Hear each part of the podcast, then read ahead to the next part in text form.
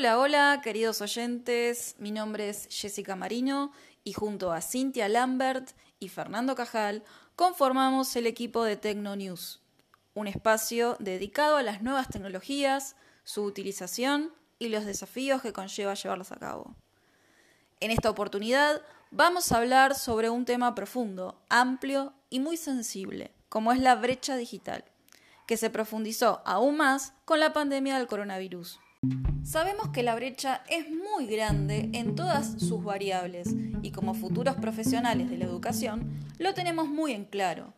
Pero entendemos que hay gente que nos escucha y si bien escucha de forma reiterada la palabra brecha digital, desconoce qué es y a qué se refiere esa terminología.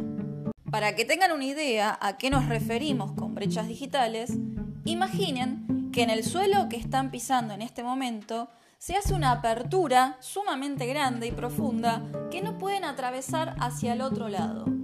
Y necesitan hacerlo, porque del otro lado quedó su celular, tablet o computadora y ese dispositivo es el que necesitan para realizar su trabajo o estudiar.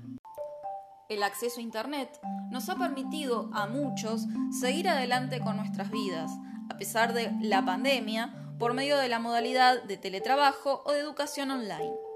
Pero la realidad no es igual en todo el mundo. De hecho, casi la mitad de los habitantes del planeta, alrededor de 3.600 millones de personas, no tienen ni siquiera acceso a la red. Según advertía a finales del 2019 la Unión Internacional de Telecomunicaciones, el organismo especializado de la Organización de las Naciones Unidas.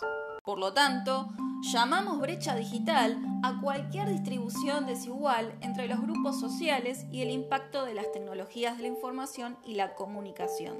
En un primer momento, la brecha digital se atribuyó al subdesarrollo y se percibió como algo pasajero, que desaparecería con la popularización de la tecnología, aunque la fractura persiste hoy en día a pesar de la comercialización masiva de dispositivos electrónicos con acceso a Internet.